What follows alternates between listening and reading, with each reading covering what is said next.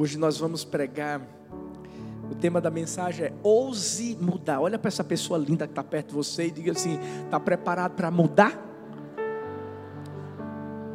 Pergunta para outra aí: está tá preparado para mudar? Gente, para mudar a gente tem que ser corajoso, não tem? Tem que ter ousadia. Por isso que a mensagem é ouse mudar.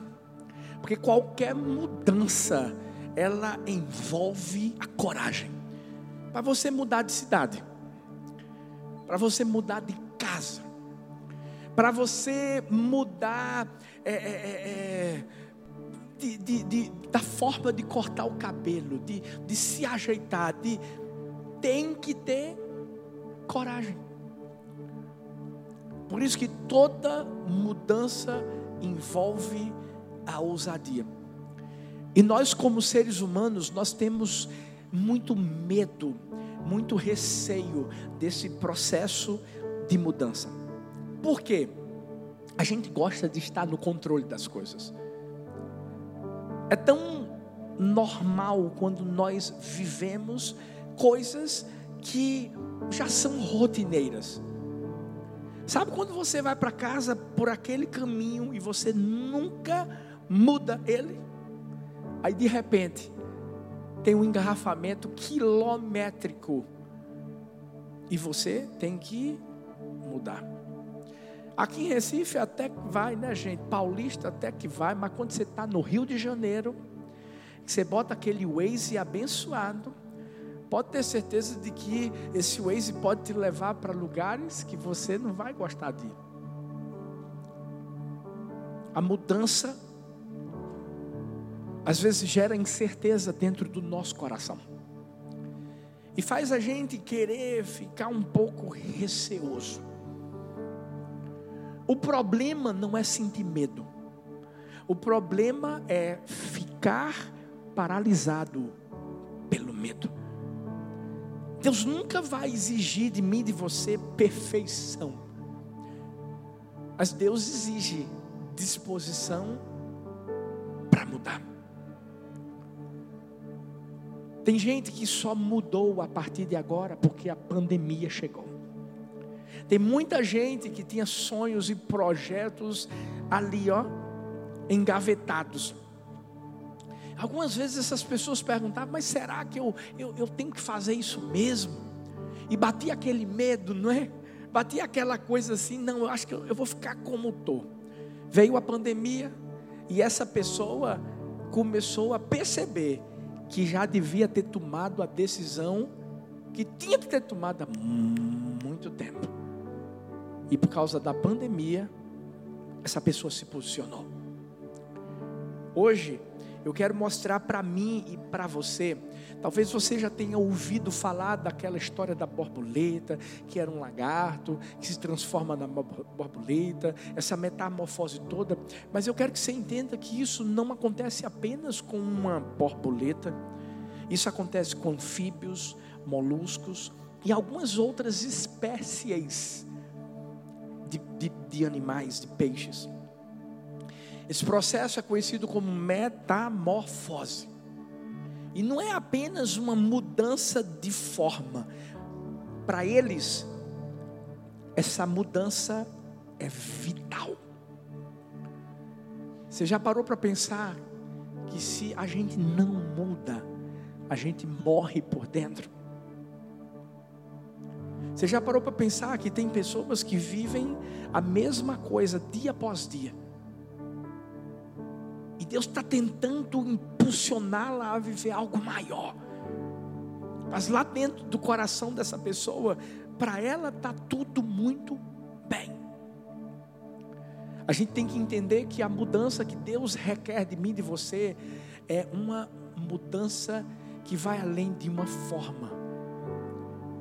Ela diz respeito à nossa vida, ela diz respeito ao propósito que Deus determinou para a nossa vida. Por isso que quem não muda morre.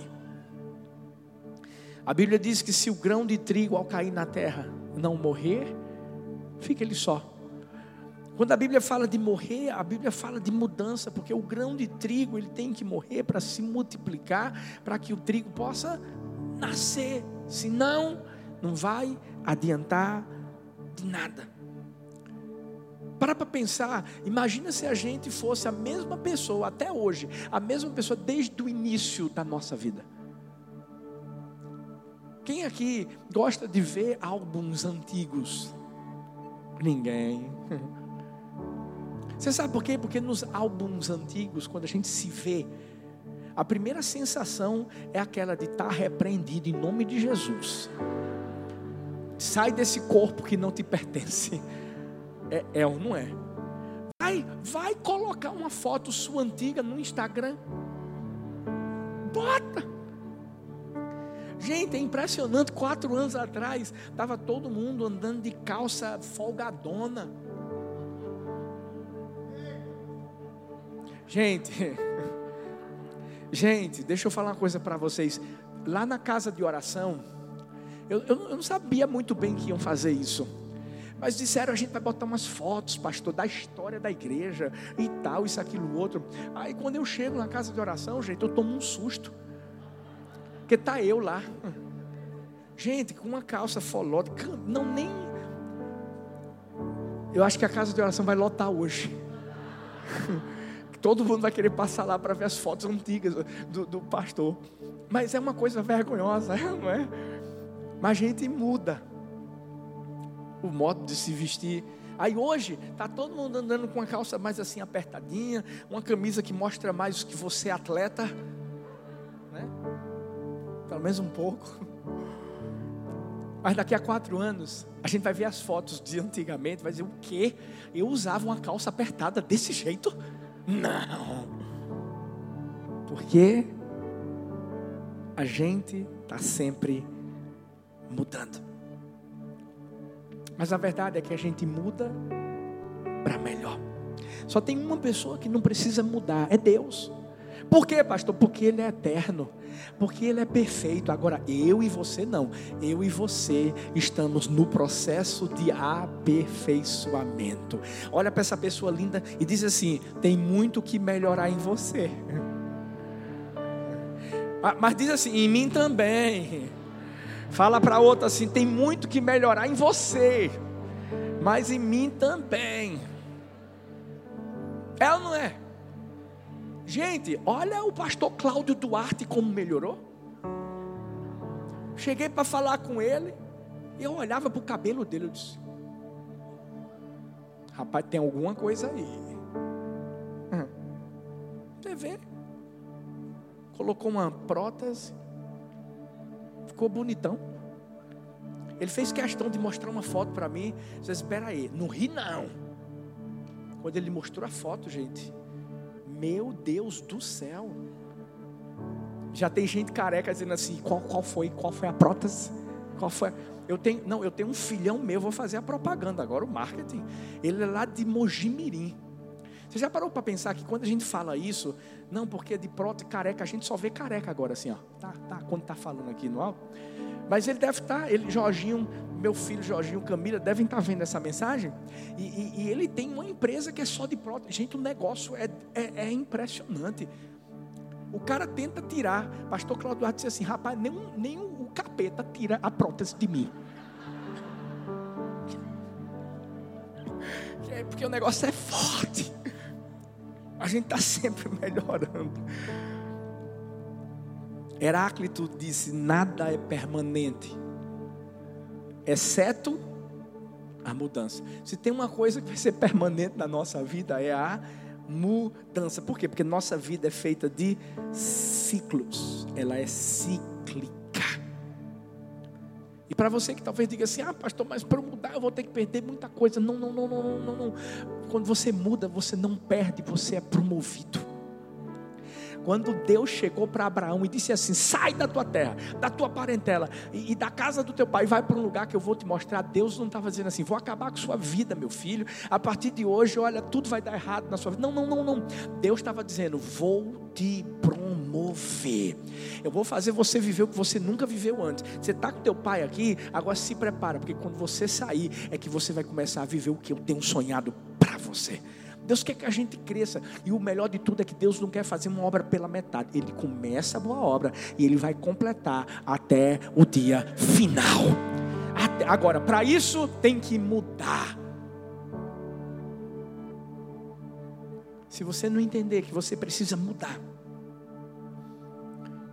você vai deixar de viver o que Deus tem sonhado para você. Por isso que Romanos 12, 2, Paulo vai dizer: Não se amoldem ao padrão deste mundo, mas transformem-se pela renovação da sua mente, para que sejam capazes de experimentar e comprovar a boa, agradável e perfeita vontade de Deus. Só tem como experimentar a boa, perfeita e agradável vontade de Deus se houver mudança.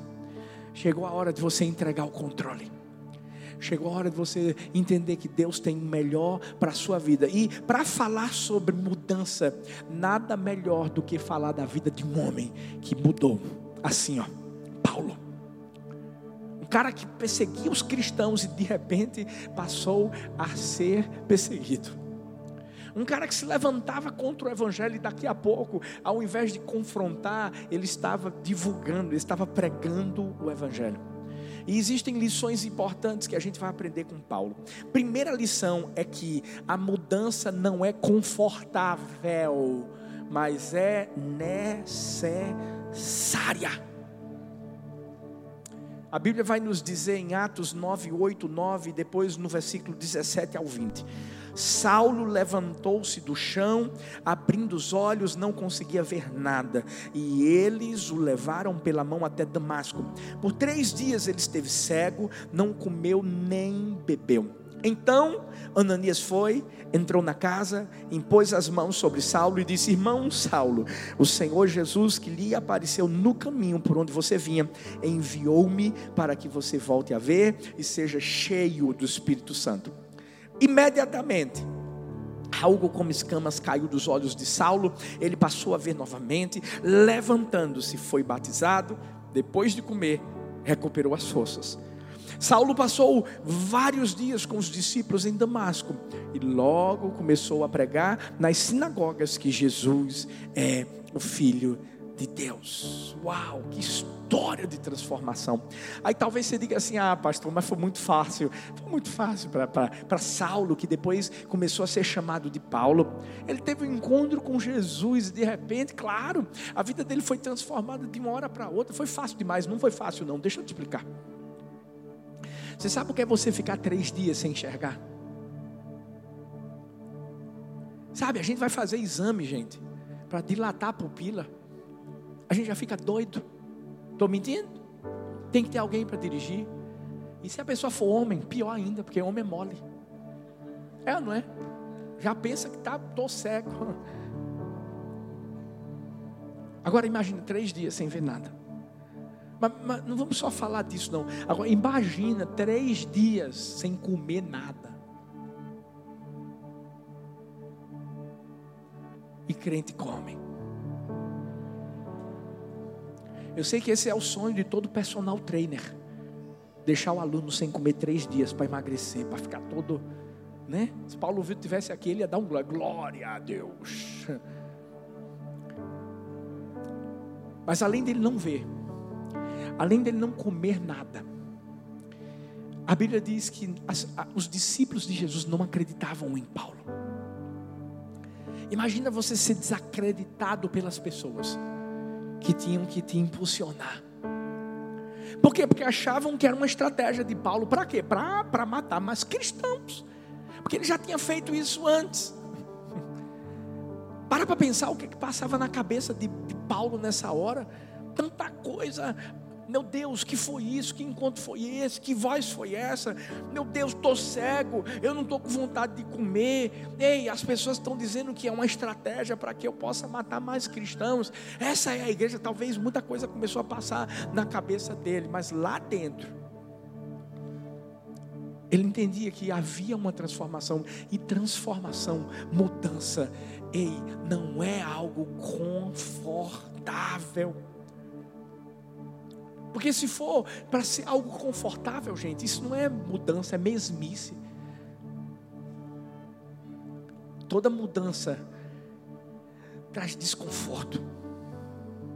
Quem, quem, quem se, já, já se mudou de, de casa ou de apartamento, sabe do que eu estou falando?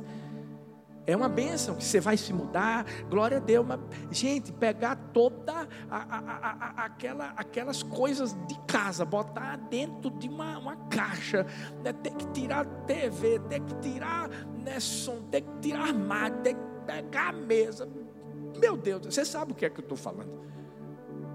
E o pior de tudo é que não acaba quando você tira tudo. Porque você vai se mudar e vai ter que chegar e vai ter que botar tudo na outra casa. É uma benção, não é? E para encontrar as coisas depois. O que você quer encontrar, você não encontra. E o que não quer encontrar, encontra. E aquela bagunça, pelo menos nos dois, três primeiros meses, é complicado, é. Mas depois que fica tudo bonitinho, hã? Hã? Ai, você entra na sua casa. Elva, não lembra, filho? Você me levou lá, onde você estava projetando tua casa. Estava tudo na, na, ainda subindo. A gente não conseguia nem ver nada direito. Depois, fui lá. Comi um churrasco. Aleluia. Quando é o próximo, filho? Tá. Depois a gente marca, tá? Entre a gente só. Mas é tão lindo quando você vê aquela coisa assim, uau! É diferente, você olha com prazer e diz: Meu Deus, é a minha casa. Mas só, só você e Deus sabe a luta que foi para subir gera desconforto? Muito. Mas no fim, vale a pena, sabe por quê? Porque toda mudança é necessária, toda mudança é uma oportunidade de ajuste. Tem coisas na nossa vida que a gente precisa ajustar. E se você não entender isso, você vai ficar parado. Stephen Hawking eu discordo de muita coisa dele, mas com isso aqui eu concordo. Ele diz que inteligência é a capacidade de se adaptar à mudança. A gente tem que ser adaptável em qualquer circunstância. O problema é que às vezes a gente está tão preso às coisinhas da nossa vida que a gente deixa de viver o universo de Deus para nós. Sabe quando a gente está segurando nossas coisas e dizendo, tá bom. E Deus está perto de mim e perto de você, dizendo assim: Pois eu tenho as minhas coisas para te dar, mas eu só vou conseguir te dar se você deixar as suas de lado, se você mudar. É como alguém que vai no supermercado e você pensa assim: eu vou só comprar algumas coisinhas, porque geralmente esse é o nosso pensamento, né? Vou comprar só algumas coisinhas. Vou nem pegar a cesta, vou pegar a cesta não. E aí o que, é que acontece? Você pega uma coisa, você passa para o outro lado do supermercado, opa, pega a outra. E se você tiver com fome, meu amigo, minha amiga, vou te falar, é coisa do diabo. Porque você vai querer pegar tudo. Qualquer coisa que você passar, você, vinagre, eu quero vinagre, quero vinagre, vai pegar. E daqui a pouco você vai estar com a mão cheia, cheia, cheia. Agora imagina se alguém chegasse para você e dissesse assim, rapaz, eu tenho um negócio que eu quero te dar e é de graça. Você não ia conseguir pegar, porque você já estava com tudo que é seu nas mãos. É o que Deus faz comigo e com você. Lembra quando eu disse que a gente só vive a boa, perfeita e agradável vontade de Deus quando a gente entende que precisa mudar e mudança é entregar o controle a Deus. Entender que Ele tem o melhor para nós. Sabe, eu, eu, eu, eu, convido você a usar a cestinha. Usa a cestinha. E a cestinha tem um nome, Espírito Santo de Deus, que traz sabedoria que traz discernimento, que te guia como ninguém, para você dar os passos que você tem que dar, para você recuar quando você tem que recuar, para você fazer aquilo que Deus está dizendo, faz. É isso que a gente vive nessa igreja. Talvez você pense assim, pastor, como é que tanta coisa acontece na igreja do amor de uma forma tão natural? É por causa da cestinha. É porque, é porque a, gente, a gente aprendeu uma coisa. Olha bem para mim. A gente aprendeu que a gente é uma igreja que não tem medo de mudança. Porque quando, quando a gente chegou, porque a gente estava naquele templo pequenininho e Deus disse assim: vai para a quadra, a gente foi. E foi, foi desconfortável? Foi. Porque você imagina, dia de quarta-feira, dia de domingo, gente, os, os guardiões do templo tinham que colocar um telão lá, uma lona bem grande, botar data show, dar som, é, é, é, cadeira, milhares de cadeiras, ei, bota, tira, bota, tira. E quando tinha conferências que a gente ficava uma sexta, um sábado um domingo, os guardiões dormiam lá dentro, gente. Cuidar de tudo. Era desconfortável? Muito. Mas valeu a pena. Aí a gente sai daquela quadra, a promotoria tirou a gente lá e a gente vai para uma outra quadra descoberta e você sabe a história. A gente orou e disse: Deus, não deixa chover, não. Foi desconfortável ficar numa quadra descoberta? Foi desconfortável. Tendo que botar som também, tendo que botar cadeira, botar tudo aquilo. Foi, mas valeu a pena. Foi necessário. Para a gente depois ir para onde? Para o alto unção Chegar lá naquela casa de show que, eram, que é chamada de altas horas. Gente, vamos mudar esse negócio, gente. É alta unção agora. Chegou aqui, a unção pega você. De com força. E quem, quem viveu isso com a gente deve se lembrar. Quando chovia. Meu Deus. Parecia que tinha uma tempestade interna. Porque o pessoal de trás que pegava a rebarba da chuva começava a, a, a, andar com a cadeira. Não, era uma unção, gente. Eu lembro que tinham pastores amigos meus que estavam pregando, nunca tinham visto aquilo na, na vida, e quando ouviam aquele barulho, e, e aí, é normal isso, gente? É normal, fica tranquilo, continua, vai fluindo, vai fluindo. E aí de repente Deus traz a gente para o complexo.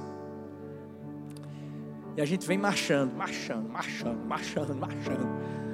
Num domingo especial, em agosto, 5 de agosto. Mas quando a gente chegou aqui, tinha ar-condicionado, gente. Não tinha nada. O telão era uma telinha, uma telinha. Não era não. O som ainda, misericórdia, pequenininho aí, tem. Ai, meu Deus. Foi desconfortável. Mas foi necessário para a gente estar tá aqui hoje. E outras mudanças com certeza virão e Deus já tem colocado no nosso coração. Vai ficar desconfortável? Vai. Mas vai valer a pena. Eu quero que você entenda que Deus sempre vai ter algo maior para você lá na frente. Sempre. Eu quero que você entenda que aquilo que está bom vai melhorar. Mas existe um processo para você chegar no propósito. E você vai ter que tomar uma decisão. De se locomover. A, a, decisão de entender que vai doer, que vai ficar desconfortável, mas vai valer a pena. Eu vi a história de uma, uma cientista polonesa, Mary Curie. É, ela não tinha muitas oportunidades na Polônia e ela decidiu ir para a França, fez um mestrado, se tornou a melhor aluna e ela e o seu esposo inventaram nada mais, nada menos do que os princípios da radioatividade. Ela morreu com 67 anos e, e inclusive por conta de, de, toda a radiação, dos efeitos negativos da radiação, por ela ter passado tanto tempo exposta por causa dos seus estudos, mas ela deixou um legado. Ela deixou algo que de alguma forma abençoa a vida das pessoas. Ela teve que sair do seu país, ela teve que deixar muita coisa de lado, mas ela teve coragem para mudar. Eu quero convidar você e eu nessa, nessa noite que a gente tenha ousadia para mudar. Quantas vezes forem necessárias. Você sabe por quê? Porque toda mudança, sem dúvida alguma, vai gerar algo maior e melhor de Deus na nossa vida. Paulo doeu na vida de Paulo, doeu. As pessoas apontavam dedo, doeu. Mas ele mudou. Ele se tornou o maior escritor de livros da Bíblia. Ele nos abençoa tanto por causa da sua decisão. Segunda lição que a gente aprende com Paulo é que a mudança não é só planejamento, mas é ação. Diga assim, ação. É. A Bíblia fala aqui em Atos 9, 28, 29, assim, Saulo ficou com eles e andava com liberdade em Jerusalém. O que é que ele fazia? Pregando corajosamente em nome do Senhor. Falava e discutia com os judeus de fala grega, mas estes tentavam matá-lo. Saulo não ficou só planejando, agora eu vou pregar, é, eu vou ver para quem eu vou pregar. Não, Saulo agiu, Saulo fez, Saulo se dispôs. E por isso que os fariseus tentavam matá-lo. Sabe por quê? Porque os fariseus na Bíblia sempre foram conhecidos por aqueles homens que falavam, falavam e não faziam nada. Hipócritas. Homens hipócritas conhecidos como sepulcros caiados. Pessoas que não faziam jus àquilo que eles diziam. A gente tem que parar de gastar tempo planejando, a gente tem que investir tempo executando. Os planos, sim, tem, tem que ser feitos, mas a gente tem que entender que se nós não executarmos os planos, tudo isso será apenas uma boa ideia, e de ideia, o cemitério está cheio de pessoas que tiveram muitas ideias e nunca colocaram em prática. Tem gente que vive planejando a semana, mas chega na segunda, não faz nada. Tem gente que diz assim: não, esse ano eu vou ler a Bíblia, eu vou ler a Bíblia, e planeja ler a Bíblia, mas nem dois versículos da Bíblia lê.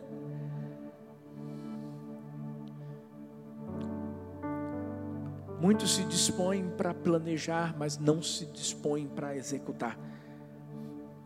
E o que Deus quer de mim e de você não é só planejamento, é ação. Deus não quer que a gente só fale, Deus quer que a gente faça, que a gente pratique. Por quê? Porque alguém que apenas fala e não pratica, nunca vai viver nada grande na sua vida. Nunca. Por mais que você diga assim, pastor, mas é, é, eu, eu, até planejo, eu até falo, mas de repente se mudar, deixa eu te dizer uma coisa, meu filho, minha filha.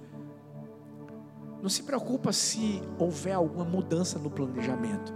Sabe por quê? Porque os nossos planos são bem menores do que os planos de Deus. Porque eu vou te dizer uma coisa, quando eu cheguei aqui em Paulista, que eu estava lá naquela igrejinha pequenininha, eu tinha um plano. Qual era o plano, pastor? Comprar todas as casas da rua 64. Quem lembra aí? Pessoal do antigo. Ah, e tinha, tinha a rua 64 e tinha outra rua do lado. Eles vamos comprar tudo. E quando a gente comprar tudo, a gente constrói um templo bem bonito. E eu empolgado. Mas sabe o que é que Deus fez? Deus disse assim: não, não, não.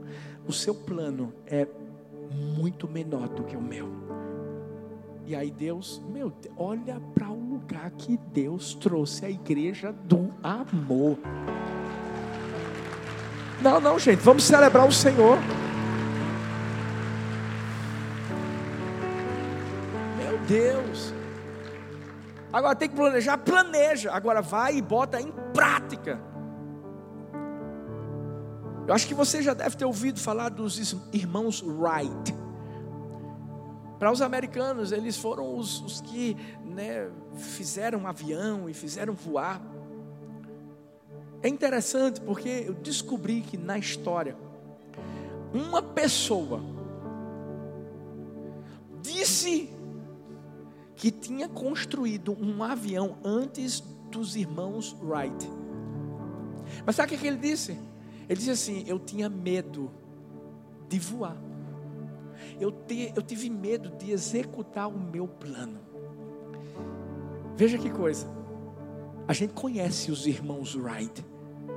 Mas esse cara que diz que fez antes dos irmãos Wright. Esse avião, ninguém sabe o nome. Ninguém nunca viu uma foto. Você sabe por quê? Porque no mundo, ninguém vai conhecer os sonhadores. A gente vai conhecer os realizadores. A gente vai conhecer as pessoas que deram passos Sabe por que a gente conhece esse homem chamado Saulo, que depois foi chamado de Paulo? Porque Paulo não ficou esperando no lugarzinho dele, planejando, eu vou pregar, eu vou pregar, não. Paulo se dispôs, se levantou, começou a pregar a palavra de Deus. E sabe o que, é aconteceu? O Evangelho chegou até a mim e até você. Chegou a hora de você se entregar por inteiro. Faça planos, faça. Muitas vezes os seus planos vão ser bem menores do que os de Deus e vai haver uma mudança. Você tem que se adaptar a essa mudança, entendendo que Deus sempre vai querer o melhor para você. Agora, quando você planejar e você fizer, faz do jeito que Deus quer que você faça. Faz por completo. Para Deus te honrar, para Deus te abençoar. Eu vi a história do, do, de um, um filho de pastor esse filho de pastor, ele era roqueiro, ele amava rock, e, e ele tinha um cabelão bem grande, sabe? Bem. Um dia ele chegou para o pai e disse: Pai, eu acho que eu já estou com a idade de, de, ter meu carro. É, eu queria dirigir, pai. E o pai olhou para ele e disse: Beleza, vamos fazer uma coisa. São três coisas que eu quero que você faça. Aí eu te dou um carro. Primeira coisa, eu quero que você estude. Eu quero que você tire notas melhores na, na, na, no colégio. Segundo, eu quero que você também aprenda mais da Bíblia. Eu quero que você leia a Bíblia todo dia. Eu quero que você mergulhe na palavra do Senhor e cresça em Deus. Terceiro, eu quero que você corte o cabelo. Esse garotão passou o tempo, volta para o pai e diz assim: Pai, o senhor está vendo que, que eu estou tirando notas melhores Está vendo que eu estou me esforçando, Pai? O Senhor está vendo também que eu estou aprendendo mais da palavra. Todo dia eu estou lendo a Bíblia. Já li a Bíblia toda esse ano. Só está faltando uma coisa, Pai: o carro. E aí o pai disse assim: Não, não, não, não, peraí, filha. Você até fez as duas primeiras, mas e o cabelo? Por que você não cortou? Ele disse: Ah, calma. Lendo a Bíblia, pai, eu descobri que Sansão tinha cabelo grande. E sabe, pai, eu não sei se o senhor sabe, mas alguns estudiosos, teólogos dizem que Noé também tinha cabelo grande. E mais, pai, pai, Jesus. Alguns dizem que Jesus tinha cabelo grande. E o pai disse: Você está certo, meu filho. Inclusive, todos eles andavam a pé.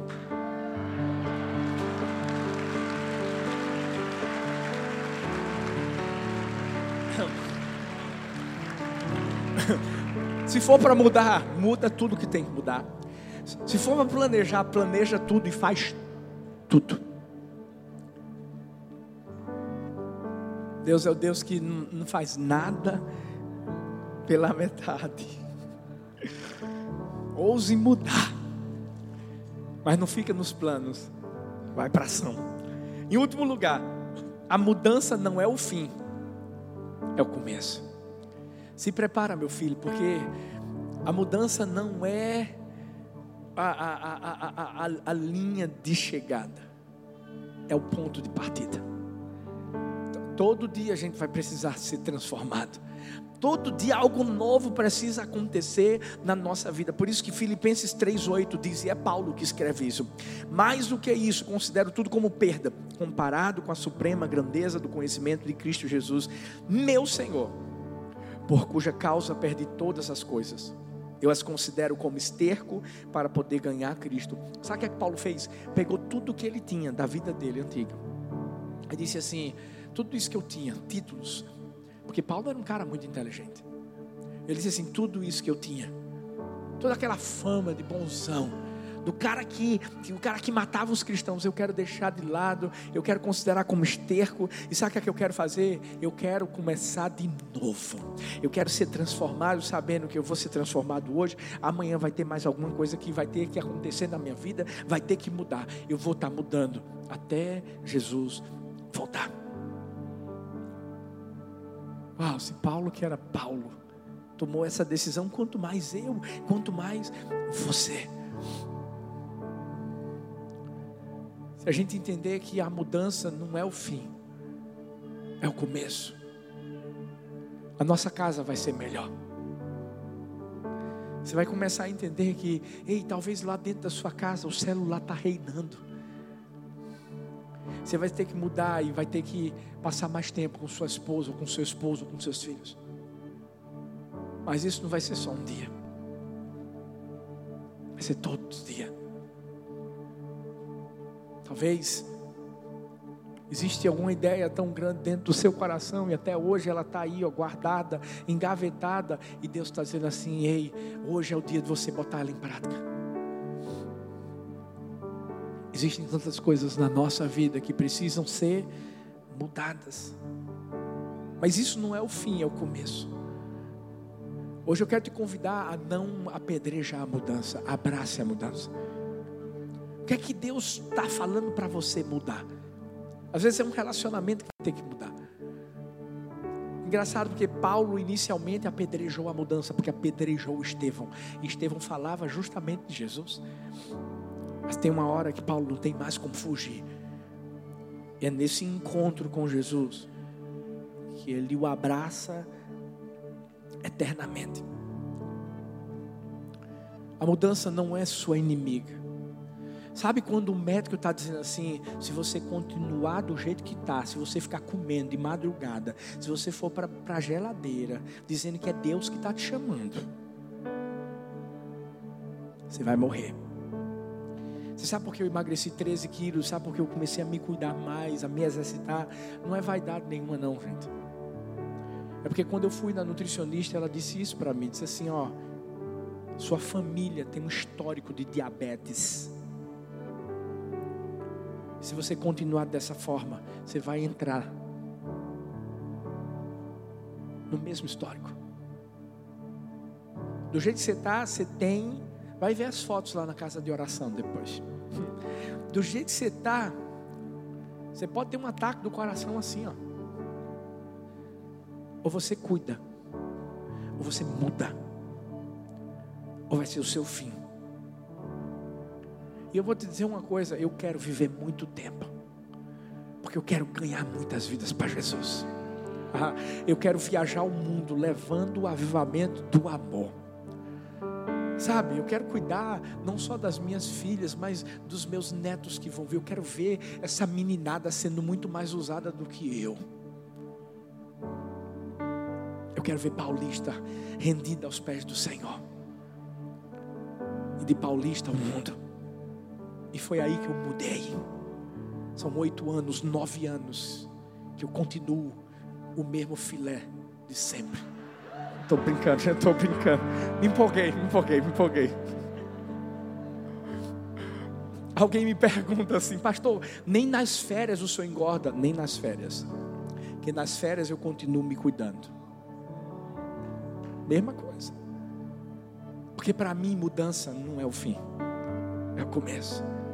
Todo dia tem um novo começo. O interessante é que qualquer mudança, por menor que seja, da sua direção atual, ela pode trazer uma grande transformação na nossa vida. Vou encerrar falando isso. Eu queria que você ficasse de pé no seu lugar. Na estação de trem em St. Louis, nos Estados Unidos, um senhor indevidamente ele empurrou, sem querer, um pequeno pedaço do trilho um pouco mais do que 7 centímetros. Você sabe o que aconteceu? Um trem que deveria ir para uma cidade que fica em Nova Jersey, que se chama Newark, acabou numa estação em Nova Orleans, em outro estado dos Estados Unidos chamado Louisiana. Gente, são cerca de 2 mil quilômetros de distância. Sabe por quê? Por causa de uma mudançazinha de percurso. Posso te dizer uma coisa? O que Deus mandar você mudar hoje, muda. Você sabe por quê?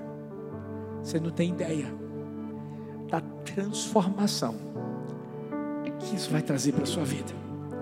Talvez sua família está precisando justamente disso, de uma mudança sua. É só você dar o primeiro passo quando você der, O que aconteceu na vida de Paulo vai acontecer na sua. Vai ser confortável, pastor? Não. Mas é necessário. Não fica no planejamento, não fica dizendo, não, eu vou mudar, eu vou mudar, eu vou emagrecer, eu vou me cuidar, eu vou fazer isso, eu vou fazer aquilo outro. Não, não, vai para a ação. Arregaça as mangas e mostra que aquilo que você precisa para viver o que Deus quer para você, Deus já colocou dentro de você. Agora entenda, não vai ser o fim. A mudança de hoje vai trazer uma outra mudança amanhã. E assim por diante, até Jesus voltar. A minha pergunta hoje para mim, para você é: está pronto para viver algo novo? Você está pronto para dizer eu vou mudar? Eu vou mudar na minha casa, vou mudar como empresário, eu vou mudar, eu vou mudar na minha vida com Deus. Ei, eu não sei o que é que precisa de mudança hoje, mas hoje eu te convido